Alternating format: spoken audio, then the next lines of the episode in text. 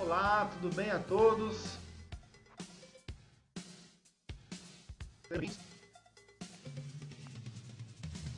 Mais uma live. Estão me ouvindo bem? Está aí sem fone. Vamos lá. Paulo Smith já está aqui com a gente ao vivo. Oi, Paulo, tudo bem? Seja bem-vindo. Está me ouvindo bem? Rodrigo, F80, seja bem-vindo, Rodrigo. Vocês me ouvem bem aí? Hoje vamos falar sobre as manifestações. Um ponto na Caatinga. Olá, Ema, seja bem-vinda. Hoje o papo é com o Dr. Caio Borelli.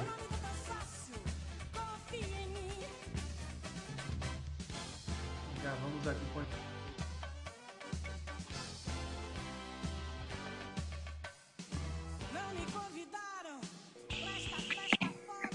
Olá, Caio. Beleza, Betão? Tranquilo? Tudo bem e você? Tá me ouvindo bem? Tô ouvindo bem sim. Então tá jóia. Eu tô, tô sem o fone aqui, tô testando aí algumas coisas. Vamos lá então. Mandar um abraço aqui pro Cícero que tá online também, a Camila Menezes, advogada. A turminha boa já aí conectado com a gente. Seja bem-vindo, Caio. Obrigado, Beto. Um grande prazer poder estar com você mais uma vez, a gente poder discutir, trocar uma ideia, falar um pouquinho sobre o dia hoje, de tudo que aconteceu, é, não só, lógico, é, no dia especial 7 de setembro, mas também, obviamente, o que está sendo muito comentado é das manifestações. Tá certo. Caio, obrigado aí pelo, pelo teu tempo. E vamos começar já falando sobre isso. Você, você acompanhou aí pelo noticiário, o que você está achando? Eu me chamou muita atenção aqui, acompanhando pelo G1 e pela Globo, eles falando do, da, de algumas pautas, né? É, que essas manifestações trouxeram à tona, pautas aí antidemocráticas, né? como a intervenção militar, por exemplo. O que, que você poderia falar para a gente aí na tua pela tua experiência política também, como é que você avalia isso? Olha, primeiro, Beto, que eu acho que todo, toda a participação da população é, ir, ir para a rua, protestar de uma maneira pacífica, democrática, independente de ser 7 de setembro ou qualquer outro feriado, ou final de semana, ou, lógico, quando ela bem entender, é super válido, né? Então, essas manifestações mostraram mais uma vez que a população ali, ali é, de alguma forma, está descontente, né? Alguns descontentes com determinadas situações, outros com outras. Eu acho que foi muito válido. Mostrou que a massa da população brasileira quer mudança. Mudança em que sentido? Mudança, é, é pelo que a gente tem acompanhado, é, principalmente nessa guerra que há entre os poderes, né? Nunca, eu não me lembro até de ver essa desestabilidade do judiciário, do legislativo, do, do, do, do executivo, é juiz mandando prender deputado, é senador pedindo impeachment de, de ministro do Supremo, é o presidente de fato se envolvendo. Então é, é, é o que está acontecendo, é uma situação muito atípica? E aí, lógico que a população, é, de uma maneira tranquila, sem agressões, sem nada, precisa sim manifestar, precisa sim colocar o seu desejo aí nas ruas. Né? Tá certo, Caio. Concordo contigo. A manifestação, ela, ela deve inclusive acontecer, né? A gente, é, a gente deve ir para a rua, deve se manifestar, é, independente de ideologia partidária. É, como você falou aí dos três poderes, né? Nós temos aí o legislativo, o executivo e o judiciário geralmente a gente só se manifesta contra o legislativo e o executivo, né? A gente sempre está aí falando mal de deputados, criticando deputados, fazendo críticas e até o presidente da República, prefeito e governador. É, mas eu vou colocar o foninho aqui. Mas quando é o Poder Judiciário, parece que pouca gente se pronuncia, né? Ou é, se fala pouco. E agora está se falando muito aí do, do Poder Judiciário. Mas aí a, a turma acho que acaba confundindo as coisas, né, também, porque o, os ministros do Supremo Tribunal Federal, eles são escolhidos é, pelo presidente da República, né? Acho que é bacana a gente falar também isso. Há uma escolha, há uma sabatina no Senado Federal também sobre esses ministros. Mesmo que outro presidente ou outra presidente tenha, tenha feito essa, essa escolha, né?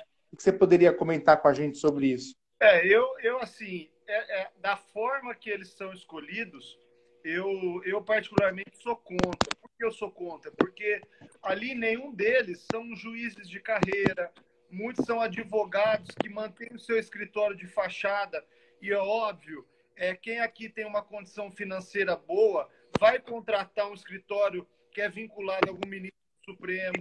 É, a gente sabe que nesse país, infelizmente, quem tem condição financeira não fica preso. E as indicações seja de uma forma política, é muito ruim, né? É, é, inevitável que o ministro do Supremo, é inevitável que qualquer indicação a um cargo público, a pessoa não fique entrelaçada à pessoa que eu indicou. Então, isso não existe. Se eu sou um cargo comissionado numa prefeitura, se eu sou um cargo comissionado no governo federal, no governo do estado, se eu sou um ministro do Supremo e fui indicado pelo presidente, pelo prefeito, pelo governador, eu tenho pelo menos alguma relação é, com a pessoa que me indicou. E isso, logicamente, depois lá na frente eu posso é, me deparar com uma situação de julgar alguma, alguém, de julgar aquela pessoa que me estendeu a mão, que me fez a indicação. Então é bem delicado essa questão. O ideal seria criar uma, um outro mecanismo que não fosse esse. O ideal é que fossem é, é, não advogados ali é, formados só em bacharel, enfim, em direito, mas que tivessem ali uma carreira, tivessem ali passagens é, é, na vida é, profissional do direito e galgando. Ninguém chega, né, Beto? Ninguém chega a, a dono de uma empresa é, ninguém chega, a, é, ninguém entra numa empresa de office boy e vira o dono da empresa do, da noite para o dia. Ele, ele de office boy ele vira é, diretor, de diretor ele vira gerente, lógico, podendo chegar ao dono da empresa. Então, o que acontece de fato na questão do STF são essas indicações, aonde há um apadrinhamento que não deixa de ser político, e isso aconteceu nos governos do PT, no governo do Michel Temer, no governo agora do Bolsonaro, pela sua indicação também. E aí, logicamente, acaba estralando esses interesses que são inevitáveis. Além de aqui, lógico, comentar também uma coisa que lá no começo do, do mandato do senador Cajuru, do estado de Goiás, ele deixou claro aí, nos mostrou a farra é, de vinhos premiados, comidas é, é, premiadas, é, peixes, enfim, a alimentação e o número de funcionários, né? Parece que cada ministro, acho que tem mais de 20 funcionários. Então, assim, tá tudo errado, né? Há, uma... Há um excesso nisso também, né? Ô, Caio, outra coisa, eu estou vendo aqui pelo G1, tá dizendo assim, ó, Bolsonaro repete tom golpista e diz que não cumprirá decisões de Alexandre Moraes. É, discurso foi em São Paulo agora e teve novos ataques ao ministro responsável por investigações que atingem aliados do presidente. Esse, essa briga aí entre judiciário e o executivo e o legislativo fica acompanhando também, como você falou, o Senado e a Câmara dos Deputados. É, isso não, não acaba sendo um desgaste para o próprio governo e e que imagem que passa lá para fora disso? Que eu não me lembro em outros países acontecer isso. Olha, com certeza é perigoso essa troca de farpas entre os poderes. Eu vi, se eu não me engano, acho que saiu, não sei se foi na Veja, onde que foi que eu li, que o ex-presidente Michel Temer, ele, ele abre aspas, né? Ele fala que o discurso do presidente da República tem que ser um discurso de, de conciliar. E, né, e nesse ponto de vista, eu concordo com ele. É, tem certas situações aonde o, o, a pessoa que comanda, seja uma cidade ou até mesmo o presidente, que ela, ela tem, tem que tentar um tom conciliador entre os poderes. É, não, não tem como acontecer, e isso é muito perigoso para o nosso país, essa guerra entre os poderes, porque, de fato, a gente está aqui conversando, a gente está aqui é, numa live expondo a nossa opinião, e numa dessa a gente pode, é, sem mais, sem menos, um, um, um, ministro do Supremo, ou alguma autoridade é, que tenha de fato poder, rasgar a Constituição, porque é o que, é, é o, é o que de fato está acontecendo, e nos mandar prender.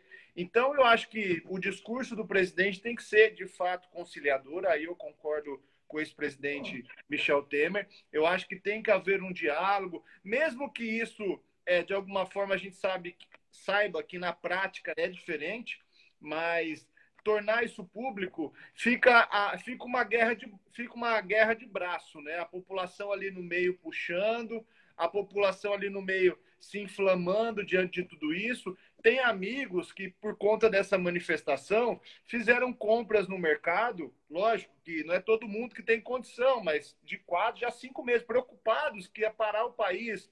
Compraram gasolina, acho que no Paraná, se não me engano, faltou gasolina, acredito que em outros lugares também do estado. Então, você vê, além de nos causar é, fobia, euforia, porque a gente não sabe de fato o que vai acontecer, apesar que é, ficou claro que a população foi para a rua de uma maneira tranquila, democrática, é, reprimindo aí várias situações que está acontecendo, é, é, é, uma questão delicada. Então, lógico que é muito perigoso essa discussão, essa briga é, entre os poderes, né? Com certeza precisa de fato ter uma pessoa conciliadora. Se o presidente não consegue ser conciliador, precisa nomear alguém ali para fazer a ponte, para poder apaziguar, para poder amenizar, a gente chegar no meio termo. Ô, Caio, você falou, você deu um exemplo aí de algumas falas, você citou aí, por exemplo, que se, dependendo do que a gente falasse aqui na live, o Alexandre Moraes poderia pedir até uma prisão nossa. Mas no caso, por exemplo, do Sérgio Reis, é, eu acompanhei pela Folha de São Paulo e por algumas e por algumas outras mídias, falando as palavras que ele usou ou dos áudios que foram vazados dele. É, pelo menos aqui eu tive acesso, aqui eu vi, é, eu acho que extrapola um pouco a liberdade de expressão. A liberdade de expressão é essa que a gente está tendo. A gente está batendo um papo, você na sua casa, eu na minha. É, a gente está falando sobre política. Podemos aqui até criticar A, B ou C, dependendo da nossa, da nossa ideologia política. Mas, por exemplo, se eu falar para você aqui, né, vou abrir aspas também, porque não é uma fala minha, mas, Caio, vamos pegar uma turma, vamos para lá, vamos invadir o, STF, e se eles não, não pedirem afastamento, vamos para cima deles. Nem que para isso a gente tenha que se armar. Não extrapola uma fala dessa? Já não é, já não é um tom de ameaça é, em algumas redes sociais, é, eu estava vendo isso antes da live, é, até empresários conhecidos, é, políticos, é, até se eu não me engano, acho que o, um político de Goiás chegou a ameaçar é, o a família do Alexandre de Moraes, falando, vamos matar eles. É, aí eu acho que extrapola, aí para de ser a, a liberdade de expressão com certeza, Beto. E assim, às vezes, é, muita, muito dessas falas de autoridade, assim como Sérgio Reis, que depois, numa entrevista com Roberto Cabrini na Record, acaba que até meio que pedindo desculpa, né? Preocupado, porque de fato a Polícia Federal foi na casa dele, recolheu os telefones, ele disse que estava no momento de exaltar. Está totalmente errado, concordo com o que você falou. Ele está ali inflamando algo antidemocrático. Ele está pedindo ali para que se invada, para que se é, é, afete a honra ali. Não estou dizendo aqui de, de, uma instituição, mas de uma pessoa, de, enfim, dali de fato do que ele deixou claro ali dos ministros. Mas é, isso é totalmente errado. Mas muito disso acontece, Beto, porque infelizmente, e aqui eu não estou falando é, porque, lógico, o presidente Bolsonaro hoje, todo mundo sabe que o país não tem corrupção. É, a gente não vê escândalos de corrupção no, no, governo Bolsonaro e já ficou claro que as pessoas que são indicadas e apadrinhadas por político, e isso existe na política, se pegarem roubando, vão ser presas. Agora, infelizmente, a gente tem também um presidente, um lado dele, que é dele, e ele foi eleito dessa forma, mandando a imprensa calar a boca, ele foi eleito dessa forma, é, estigando, entre aspas, é, diversas situações, e aí, logicamente, isso também pode influenciar seja aí pessoas é, conhecidas como diversos empresários que a gente já acabou comentando, assim como também o cantor Sérgio Reis. E lógico que essas pessoas influenciam muito mais pessoas. Agora, ele ter vindo aqui na Paulista, ele ter participado lá do evento de Brasília, acho importante. Mas às vezes o tom, o discurso dele, dizendo e mandando o recado, é aquilo que eu comentei. Quem sabe poderia ser um pouco mais pacificador, tentar de fato reorganizar isso, porque não adianta. A gente sabe, Beto, que não vai mudar. Não tem como a gente pedir o impeachment de um ministro, isso não vai acontecer. Não vai. É, Para conseguir agora a gente pedir o impeachment do presidente Bolsonaro, a gente sabe que vai levar isso praticamente dois anos. E o desgaste que vai acontecer na nossa economia, e o desgaste que vai acontecer no governo, está tudo bagunçado. Hoje um, um, um, um gasto a 100 reais, a gente vai abastecer o carro, tá, você paga mais de 200 reais de combustível, aí fica aquela guerra, ah, isso é tributo federal, não, isso é tributo estadual. Enfim, é, é, começou é, com uma intenção boa, mas parece que está se perdendo aí e o discurso precisa ser outro, com toda certeza. Precisa ser um discurso de de agregar, de estar junto, de poder de fato ser um discurso meio que, que pregando ali, é mesmo que através de palavras, a violência. É, eu, eu, eu escuto o pessoal criticando muitas vezes é, ou o Partido Democratas ou até políticos eleitos pelo Democratas. Mas eu estou citando aqui o Democratas, o DEM, né, porque o Rodrigo Pacheco é senador pelo, pelo DEM.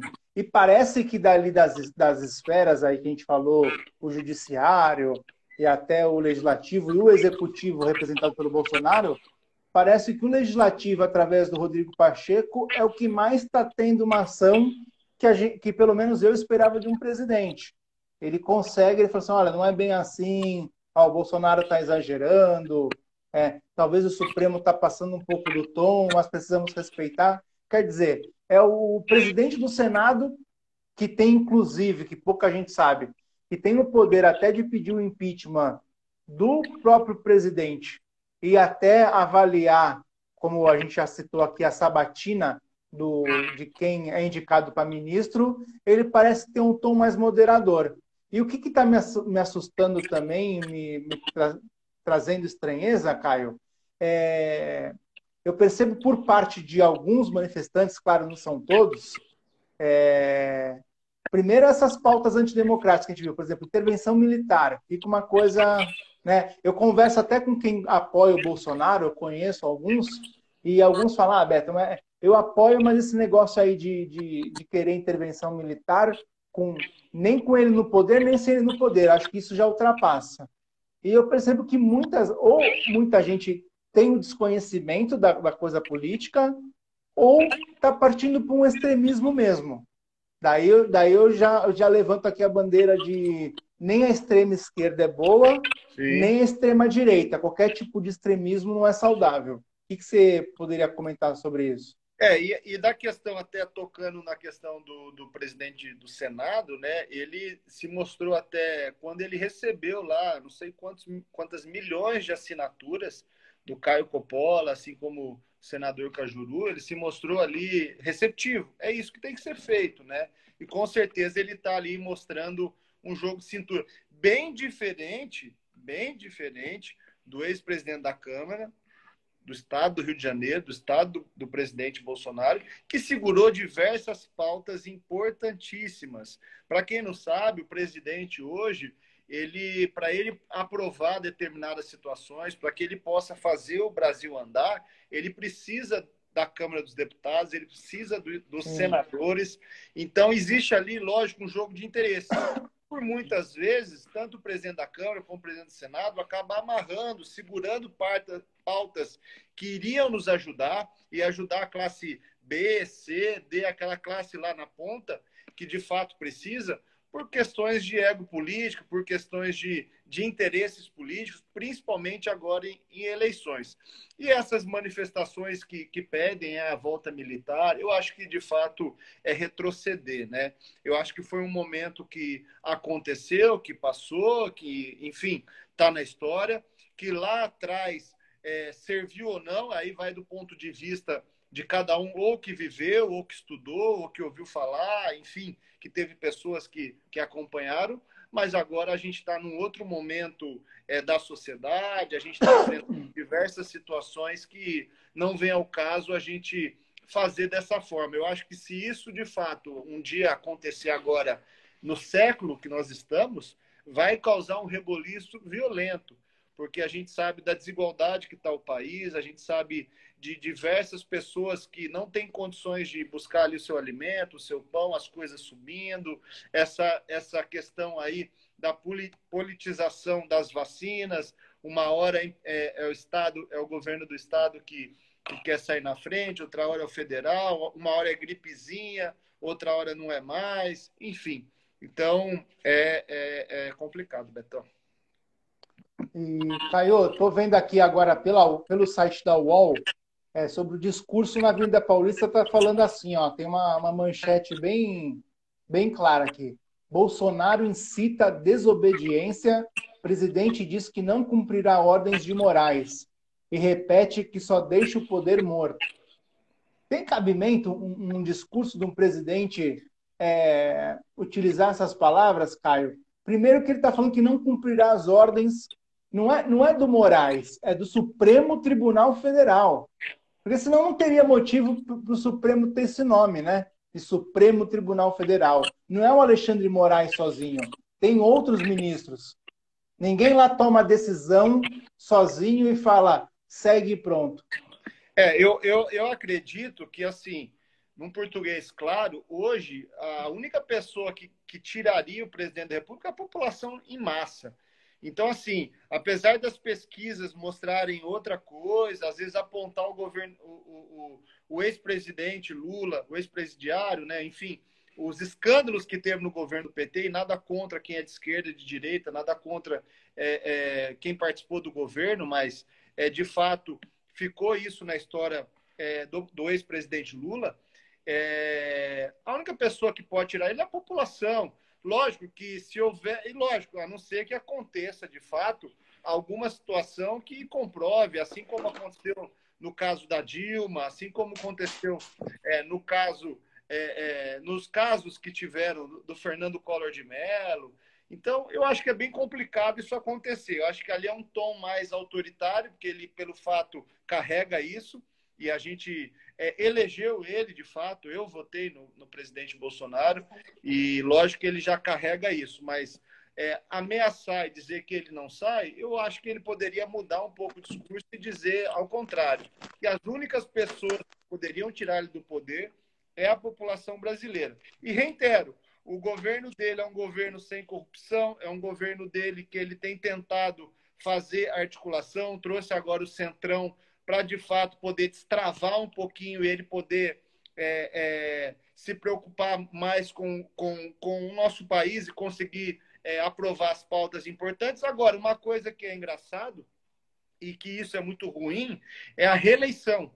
Porque, de fato, a gente vê que ele está muito preocupado também com o país, mas ele está preocupado, obviamente, com a reeleição, em agregar, Sim. em trazer partidos, em poder é, discutir. E a gente sabe que a eleição é, é, do Brasil, São Paulo, o estado de São Paulo, assim como o estado do presidente Rio de Janeiro, são importantíssimos para a eleição dele, de fato. Né? Então, ele precisa se preocupar também com indicações. A gente teve alguns, até aqui na cidade de Santos, o, o desembargador Ivan Sartori, né, que foi apoiado pelo presidente e não obteve êxito, né, apesar de ter sido, lógico, segundo colocado nas eleições. Mas outras cidades também que ele apoiou, e a gente viu que o, o, o, apoio dele não foi tão intenso, não foi tão importante na hora da urna, né?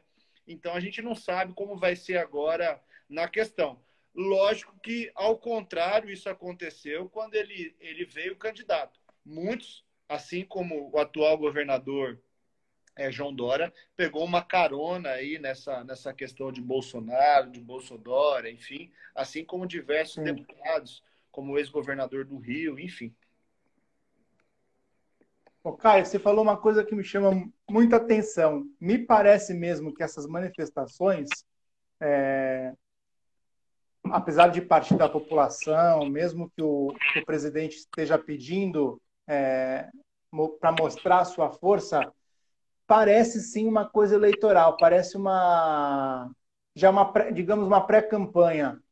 É, não, seria a hora de, ao invés da gente estar discutindo o Supremo Tribunal Federal e como a gente teve pauta aí e voltar a falar isso de voto impresso, que foi votado pelos 513 deputados, é, não seria a hora da gente falar, ao invés de falar sobre STF de voto impresso, pegar um tema que eu acredito que hoje é mais importante, que seria, por exemplo, a não reeleição de presidentes, a não reeleição de governadores, a não reeleição de prefeitos, e talvez de quatro fazer cinco anos e até unificar as eleições, não seria uma. Por exemplo, a gente estava falando agora há pouco de voto impresso. Por que, que ninguém pegou e, e foi uma coisa que votaram rápido? E eu sei que tem PLs lá, projeto de leis, que fala sobre a não obrigatoriedade do voto. O voto ser facultativo. Ninguém fala nisso. Eu acho que essas são pautas mais interessantes. Eu, pelo menos, se fosse um deputado federal, eu, colocaria essas pautas em votação ou ia cobrar pelo menos o presidente da Câmara dos Deputados de fazer isso. É, infelizmente. E parece que ninguém comenta isso, né? É, infelizmente, assim, tudo que, que nota-se que pode haver uma repercussão, uma, uma notoriedade né, a nível nacional, vira política, né? E isso, isso ficou claro na questão da vacina, né?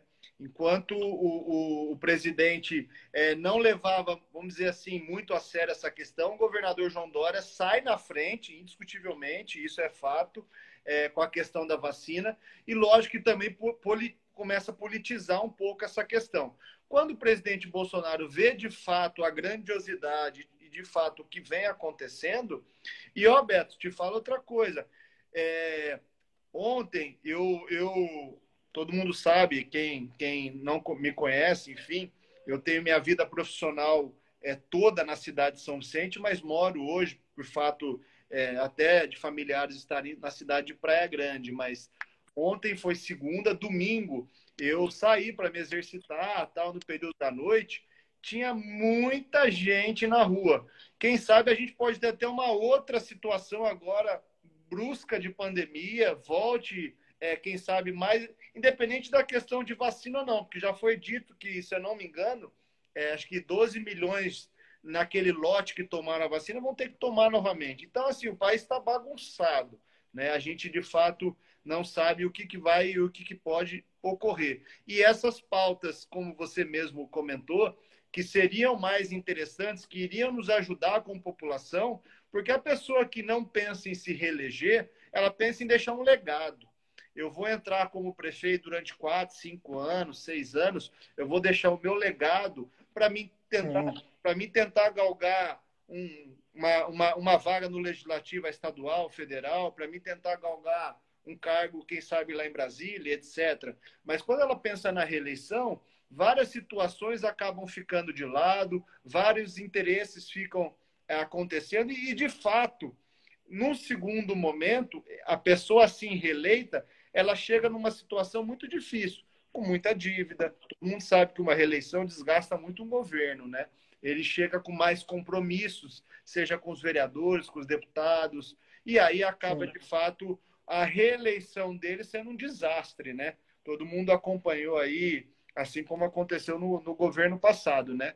Ah, houve um grande é, é, é movimento para a reeleição da presidenta, é, no caso Dilma, né? E aí deu toda aquela bagunça, desgastou o governo. Ela não era uma, uma presidente de diálogo, né? Pessoas já comentaram, já disseram que ela não recebia deputados, ela não recebia autoridades. Isso é um erro. Quem está no executivo tem que receber, seja prefeito, vereador, tem que ter o diálogo, que são essas pessoas que vão, de fato, é, trazer aquela harmonia que a gente está tentando discutir em relação aí ao STF, ao, ao Legislativo, Executivo, enfim. É, já que, infelizmente, a sociedade, é, o, a pessoa que mora na cidade, não consegue falar, às vezes, com o prefeito, né? É, que o prefeito, pelo menos, receba os vereadores que são escolhidos pela população, né? Para representá-los. Eu estou falando isso porque eu, mesmo sendo de Santos, é, tendo contatos aí em São Vicente, tudo, acompanho cidades do interior e até já vi já cidades do interior prefeitos é, ouvirem a população. Cidade menorzinha, as pessoas conhecem o prefeito pelo nome, sabe quem são, e às vezes até o prefeito recebe o, a população no seu gabinete. É, coisa que é difícil acontecer em cidade grande. Com certeza. Né? Para quem, quem atua politicamente, e, e, o estado de São Paulo tem muito mais município abaixo de 100 mil habitantes do que de 100 mil habitantes ou para mais. Então, a gente tem muito Verdade. mais cidades menores do que maiores.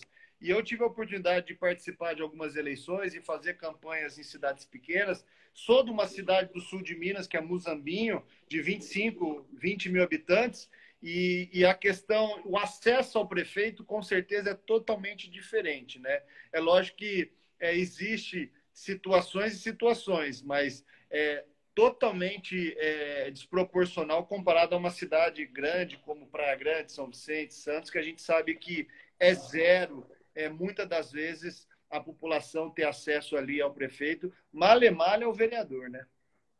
Sim. Caio, falando um pouquinho aí do, do, ano que vem, de 2022, que é, vai ser um ano de eleições novamente, é, de que forma que você acha que essas manifestações de hoje e outras que virão até pelo menos outubro do ano que vem, é, que, que você acha que essas manifestações podem contribuir ou que recado que elas vão deixar é, para a população mesmo que vota. Não estou falando nem do, do cenário político, dos, dos, políticos em si, porque eu estou vendo aqui, estou continuando aqui vendo aqui a UOL, e aqui está falando assim, ó, o STF vê ameaça em discurso de Bolsonaro e diz que o Fux vai debater reação com os ministros. Então está ficando de fato uma coisa desagradável entre os poderes. Como isso vai influenciar na própria eleição no ano que vem? Olha, eu acho que ficou claro e está claro que a maior parte da população brasileira é uma população, vamos dizer assim, mais conservadora. Quando eu digo conservador, não quer dizer que ela é de direita, quer dizer que ela, ela defende ali os princípios da família, que ela é contra, é, enfim, situações inusitadas, inusitadas é, nas escolas, que ela é a favor de um Estado, óbvio, democrático. Então, essas eleições, a gente sabe que muitos políticos tiveram hoje aí na Avenida Paulista, em todos os estados, uns apoiando, outros contra. Tivemos manifestações aqui na, na Baixada, na Praça Independência, na Cidade de Santos, enfim. Mas é, é, a população também está muito ligado a essa questão, né? Hoje, é lógico que a gente existe no Estado é laico, né? Tem católico, tem evangélico, tem umbandista, tem espírita, enfim, tem pessoas que é, é, é, é, se dão bem com pessoas do mesmo sexo, tem pessoas que não aceitam isso. Então a gente precisa entrar num consenso, porque é uma sociedade onde todos têm os seus direitos e seus deveres.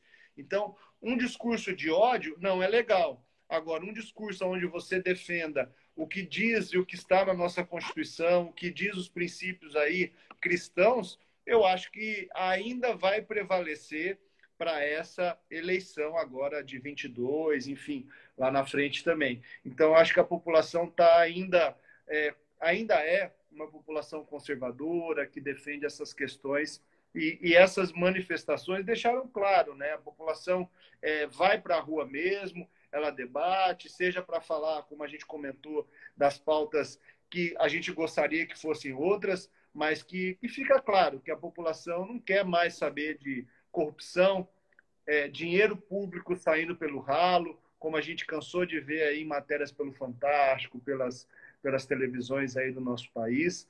É, melhorou e pode melhorar ainda mais o governo do, do, do presidente Bolsonaro. Algumas coisas precisam ser mudadas. Ele, no começo do governo, os filhos estavam muito perto e isso estava desgastando demais o governo dele. Ele meio que se afastou dos filhos, isso ficou nítido, né? Então ele reconheceu ali que os filhos estavam atrapalhando ali. Lógico que a gente sabe que filho é filho, ainda mais filho de presidente que também é político. Então eles vão ali poder participar e devem até hoje, mas não estão muito publicamente sendo vistos e isso de alguma forma ajudou um pouco o presidente. Então acho que essa manifestação tem que causar uma reflexão, não só na população que foi para a rua, mas também é, aí para os deputados, para quem pleita algum cargo ao executivo, legislativo, enfim, na sua cidade, estado e região. O Caio, você não acredita que a partir de, de abril é que a gente vai conseguir ter uma, um real olhar para as eleições de, de outubro de 22? Eu digo abril de 22, porque a gente sabe que existe aquela janela partidária, né? Que, que vai se abrir aí no início do ano. E daí a gente vai ter uma clareza maior é, de quem de quem apoia de fato o Bolsonaro, quais são os partidos. Eu vou te dar um pequeno exemplo. O Flávio Bolsonaro, que você citou também aí como um dos filhos aí do, do Bolsonaro, ele é senador pelo Rio de Janeiro. Ele hoje está no Patriota, né? O partido que tem a legenda aí número 51. E parecia que havia uma conversa do Bolsonaro com o Patriota, como o Bolsonaro havia aberto uma conversa também com o DC, o Democracia Cristão 27, e com outras siglas. Você acha que, assim, grande, grandes nomes que, que apoiam o, o Bolsonaro, vou citar aí alguns aí, como Carla Zambelli, que acho que até tem interesse já de vir ao Senado, é, a Joyce Rossmann, que no início apoiava, agora não apoia mais, até o próprio Júnior Bozella, que é deputado federal pelo PSL, também no começo apoiava, agora não apoia mais, e até a Janaína Pascoal, também que já indica aí querer disputar o Senado aí talvez por dois partidos. Ela recentemente fez uma declaração que falava ou PRTB, que é o partido do, do vice-presidente Mourão, ou até o Democracia Cristão. É, como é que você enxerga essas, essas siglas, né? E a possibilidade dessas pessoas, sendo contrárias ou não ao Bolsonaro, migrar para outros partidos? Isso aumenta? Isso facilita para ele ou seria mais interessante ele, ao invés de esperar abril, ele já levantar a mão e falar: Olha, eu vou para tal partido. Porque toda a matéria que sai aqui, que eu estou vendo pelo computador, aqui pelas telas, está lá. Presidente Bolsonaro entre parentes sem partido. Esse sem partido não, não, não enfraquece um pouco ele? Não tem uma sigla para chamar de sua? Olha, hoje, hoje mudou um pouco, né? No passado, não existia a, é, a questão direita esquerda. No passado existia o quê? PSDB e PT. Então, por muitos anos, Isso. ou você era PT, ou você era petista, ou você era PSDBista, né? Então, ou você era Fernando Henrique. Então, assim, hoje mudou. Então, hoje, é, de fato, é, como você muito bem comentou, esses deputados, essas deputadas, eu creio que elas devam procurar um partido de centro, ou um partido mais de direita, que fujam um pouco dos partidos de esquerda, como a gente sabe muito bem, PSB, PDT, PSOL, enfim, PT. Eu creio que aconteça dessa forma. Agora, a gente teve aí, como você comentou, a Joyce em São Paulo, ela teve uma votação muito baixa é, como candidata a prefeita na cidade de São Paulo. Então, eu creio que agora, sem estar muito agregada, sem estar muito ligada ao presidente, que ela tenha dificuldade. Apesar que todos saibam, saibam, saibam né, que ela não é, é do estado de São Paulo, é de outro estado. Então, a questão, assim, como você comentou aqui da Baixada Santista, do deputado Júnior Bozella, que eu acho que é um grande articulador político, é, não sei como vai ser a condição, mas nota-se que ele cresceu politicamente, né? Ele veio de vereador, teve uma votação muito grande no PSDB, se não me engano, acho que 50 mil votos, não se elegeu. Construiu, lógico, e ajudou na candidatura, junto com o Tenente Coimbra, aqui também da Baixada, a candidatura dele, estadual, federal, enfim. Só que ele também invadiu uhum. e cresceu. Hoje ele é vice-presidente é, é do partido, tem uma, uma visibilidade, um poder político muito grande. Haja visto, o PSL é um partido hoje muito poderoso da questão financeira, e isso a gente sabe que com isso ele pode sim chegar lá. Agora, a deputada é, Janaína Pascoal, que é uma deputada, no meu ponto de vista, super competente, é, fez história, é, não só é, defendendo, apoiando e, e, e, ocorrendo tudo que ocorreu com o impeachment aí da presidente Dilma e tudo mais, mas também pela votação. Ela teve uma votação violenta, é, mais de 2 milhões de votos, né?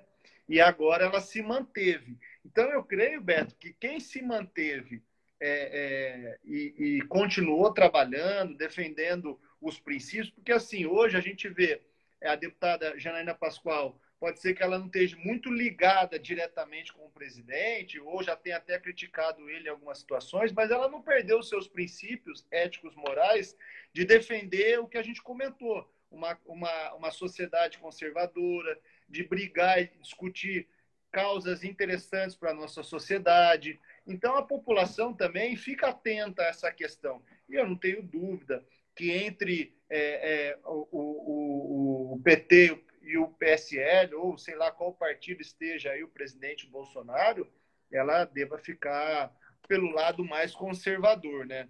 E aí, lógico, que, o, que a população em si vai julgar. Lógico que a população ela, ela vê também não só Antigamente, a gente tinha muita questão partidária, né? mas hoje também a população vai muito pelo lado pessoal. Então, analisa o candidato e, lógico, que depois da polarização nessa eleição de direita e esquerda, né? É, acaba também analisando a questão partidária. Porque muitas pautas que tinham no passado, hoje acabam acontecendo nessa polarização direita e esquerda. Né? Quer atender aí o telefone? Tá, é o interfone aqui. A esposa já vai. Já está atendendo aqui. Não, tranquilo. É. Eu teve uma hora que você estava falando, até te peço desculpas, eu tive que levantar um pouco, não sei se você conseguiu perceber, mas que o, o meu gato estava, um dos meus gatos estavam arranhando aqui a janela para eu abrir a, a sacada, que o bonito saiu, e daí eu tive que levantar, parar a live para poder abrir para ele. Não tem jeito, filho, filhos são filhos, né? Verdade. Ô, Caio, você falou daí das manifestações de Santos, tá? Eu, eu abri aqui o Boc News, Boque, Jornal Boqueirão News, e estou acompanhando aqui algumas fotos que teve manifestação até com o aparelho de som e tudo. É, manifestantes fazem ato em prol ao presidente Jair Bolsonaro em Santos. Então teve uma turma também que se, se pronunciou aí em Santos, né? É, em eu, outras eu, cidades aqui da Baixada eu não tenho dúvida hoje, Betão, que se a eleição fosse hoje, o presidente estava reeleito, na minha opinião, modesta, enfim, que ele estaria reeleito. É, não estaria essa votação imensa como está hoje o, o, PT. Até pessoas já me disseram que o PT já está até procurando um outro nome, porque é notório que quando o presidente Lula aparece em qualquer é, lugar, ele toma ovo, ele, ele é xingado, ele é agredido. Então a gente não sabe de fato até se é o Lula, se não vai, a, a, se o PT não vai acabar de alguma forma tentando lançar outro nome. E quem pode se beneficiar com isso tudo? E a gente pode ter aí, se tiver uma, uma, um segundo turno, pode ser até que seja Jair Bolsonaro e João Dória, porque o PSDB, a gente sabe que o Alckmin provavelmente saia do PSDB, e a gente Sim, tem tá certo, né? é, a gente tem ali uma questão muito forte do ex-presidente Fernando Henrique, da cúpula, tirando, lógico, da briga e o racha que ele tem com o Écio Neves, mas ele ainda tem a maioria ali dentro do partido.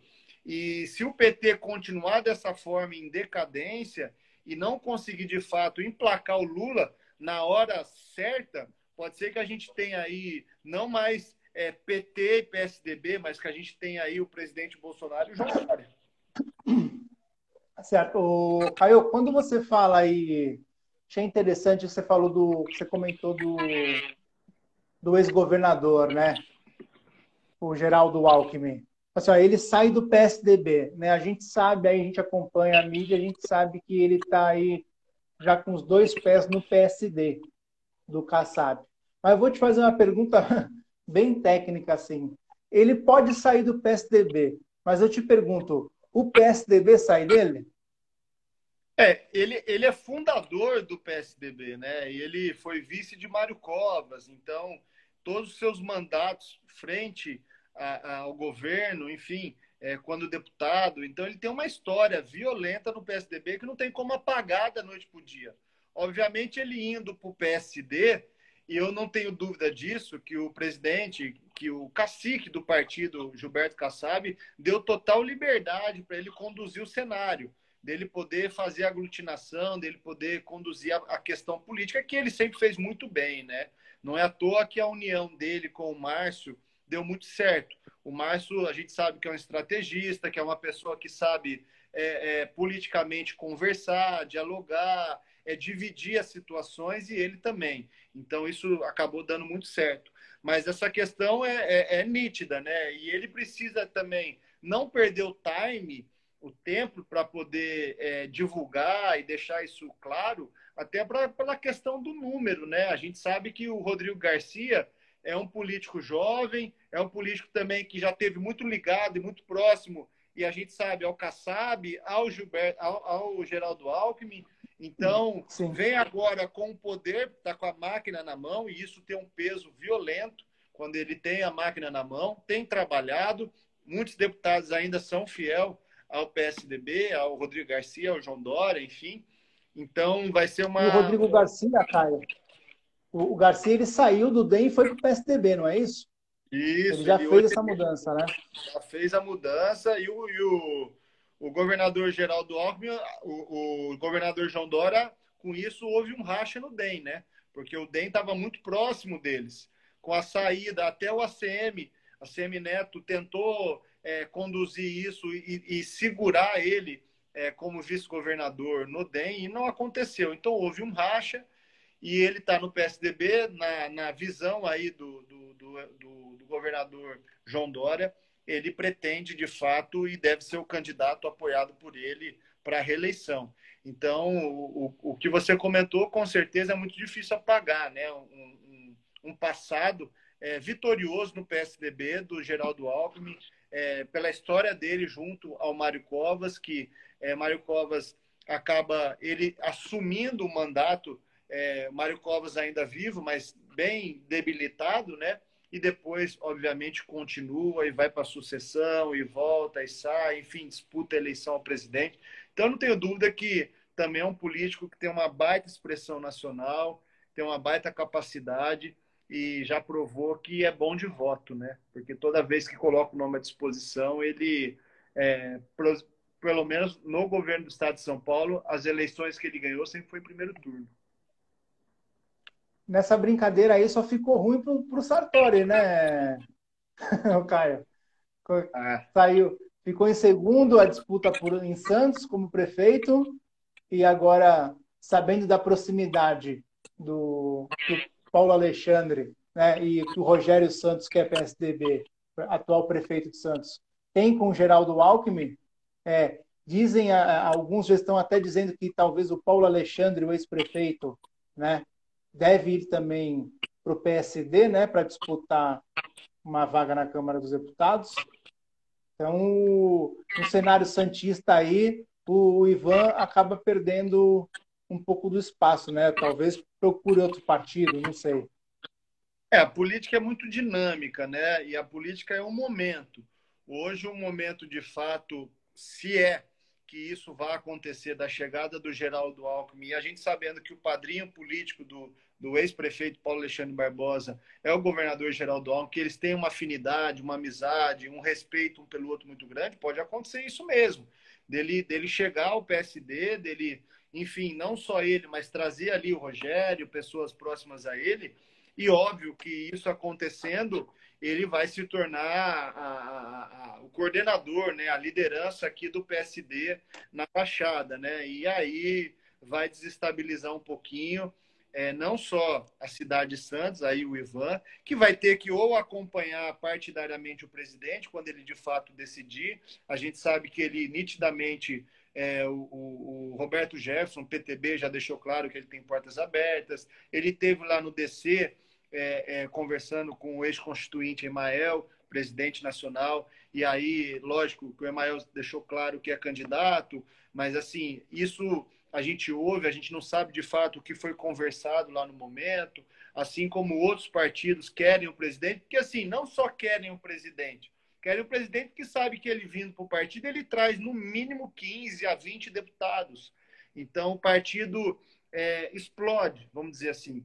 Só que aí, com isso, também gera muitos problemas, né? Então, o PSL foi um partido que o presidente chegou, tinha um deputado só, que era o Bivar, que é o presidente, e aí, vamos dizer assim, explodiu de uma tal forma que bagunçou tudo e não estava preparado para isso. Então, eu não tenho dúvida que se ele vier para um partido pequeno, um partido, quem sabe, até que esteja em cláusula de barreira, que esteja precisando de fato é, do apoio dele, do, dos deputados que, ele, que eles vão trazer, mas, por outro lado, vai sacrificar um pouco a questão partidária política partidária, porque a gente sabe que tem muitos partidos e muitos presidentes de partido que aí ainda são do fio do bigode. Então, palavra dada é palavra cumprida.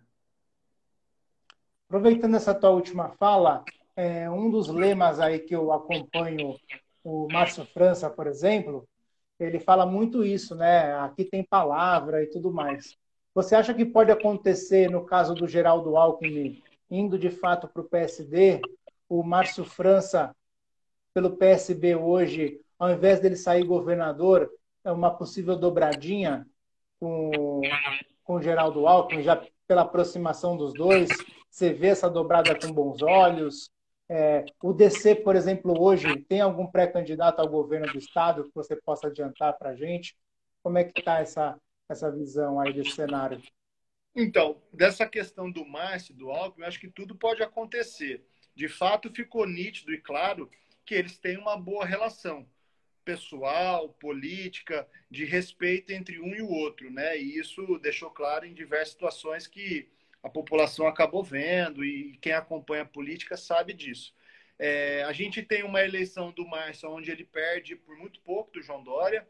Ele vem para uma eleição onde ele é o terceiro colocado né, na, na Prefeitura de São Paulo, São então Paulo. se manteve uma votação. Agora, tem também a questão, é, que não é questão, eu não sei se é esse o termo que eu vou usar, mas de sobrevivência política, em que sentido?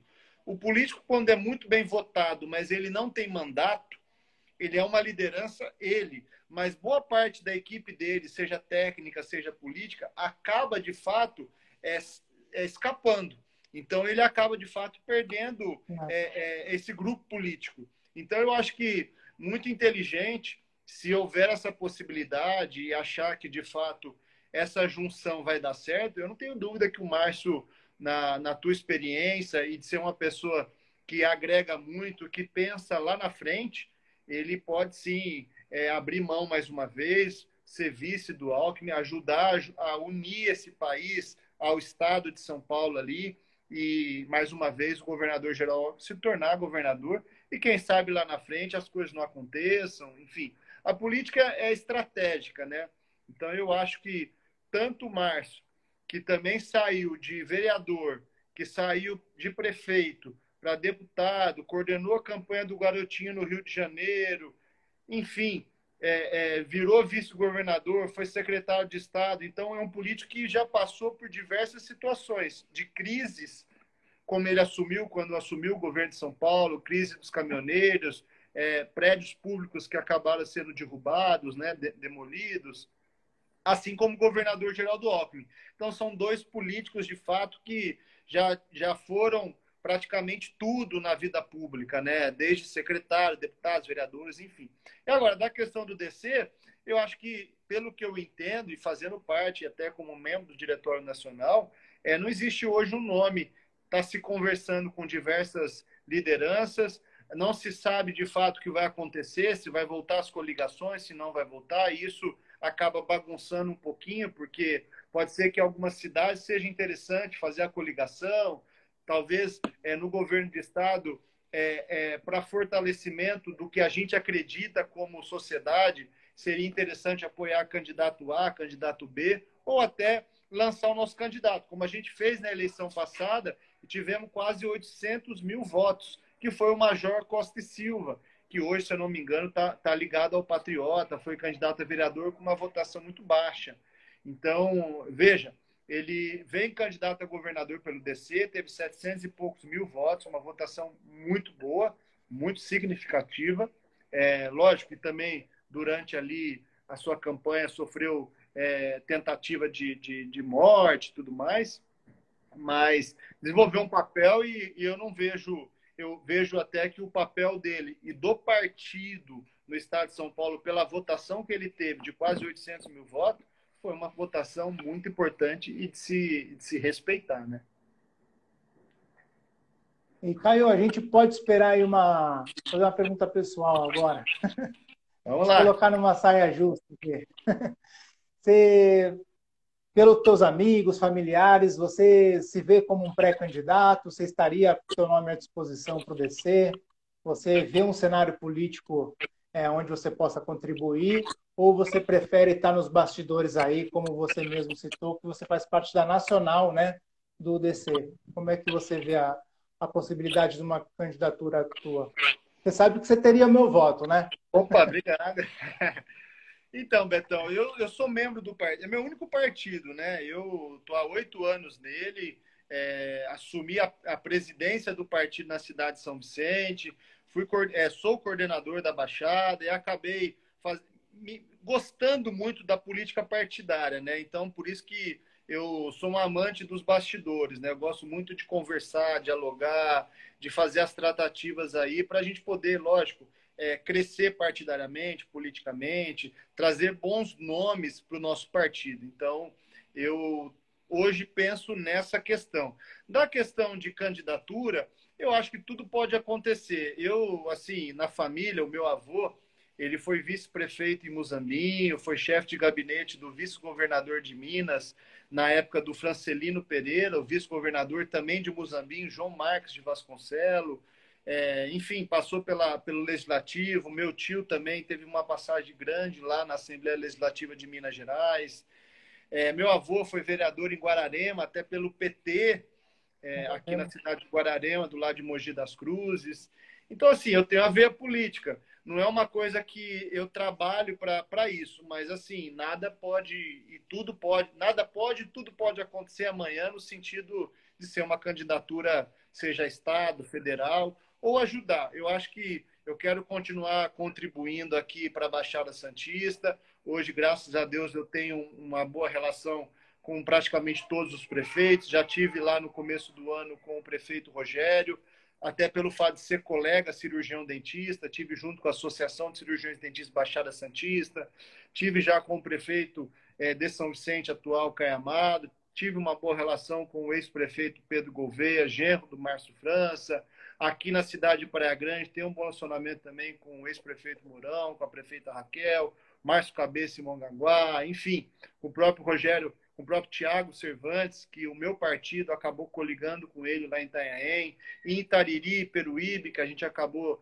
é, batendo na trave, mas fizemos 30% da Câmara, são três vereadores na cidade de Itariri e um na cidade de Peruíbe, dois em Guarulhos, enfim. Então, lógico que isso acaba, se a gente for parar para analisar por esse lado, te dando até coragem. Mas eu acho que é, tudo tem que ser muito bem analisado. Né? É, lógico que quando a gente entra numa disputa, a gente tem que entrar não só com o ideal, com a família, com os amigos, como você ajudando, apoiando e incentivando, mas também tem que nascer ali no teu coração. Né? Então, por enquanto, que eu posso adiantar que eu quero trabalhar bastante aqui para a sociedade, para São Vicente, para Praia Grande, para a região quero discutir o Brasil, quero ajudar o DC. E aqui eu quero deixar publicamente o meu carinho, a minha gratidão aí pelo presidente nacional José Maria Emael, com seus 83 anos de idade, lúcido, um cara que é, eu acompanho já há oito anos, em nenhum momento eu vi ele fazer com chave, eu vi ele ali é, combinar algo comigo e descumprir. Então, por isso que eu comentei esse negócio de filtro. É importante, né, Caio? Das palavras é, não fazem curva. Então, de fato, é uma, é uma pessoa que toda vez que eu estou com ele, inclusive agora sexta-feira à tarde, vou estar com ele às três horas lá no partido, a gente vai bater um papo, e eu sempre aprendo com ele. Então, essas pessoas que eu quero aprender, quero continuar estando do lado dele aí, até assim, Deus permitindo. e o que eu puder ajudar, contribuir e crescer, seja politicamente, partidariamente, pessoalmente, como pessoa. Tá joia. Caio, chegamos aqui a uma hora já cravada. Então, vamos deixar marcado aí mais papos aí, que é sempre um prazer bater um papo contigo. É um cara que conhece muito aí a Baixada, é, tem esse envolvimento aí com o DC. Acho que você ainda mais do que já faz até como dentista, ainda vai poder contribuir muito aí com as cidades da região, quem sabe aí numa possível candidatura. Quero te agradecer aí pelo teu tempo, em pleno feriado, aí na sua casa curtindo com a sua família, mas reservando aí uma horinha do, do seu tempo aí para bater um papo com a gente. Obrigadão, viu, de coração. Eu que agradeço, Beto. Agradeço você, a esposa, a parceria saiba que pode contar comigo, com o DC, você que também é uma pessoa que respira política, que é apaixonado pela política, pode contar conosco, pode contar para a gente poder é, construir, seja aí na tua região hoje que você mora, seja aqui na cidade de Santos, seja onde você precisar, porque são de pessoas boas como você, pessoas que éticas que a gente precisa não só no partido, mas lógico na sociedade de uma maneira geral. Tamo junto, viu? Valeu. Obrigado, Caio.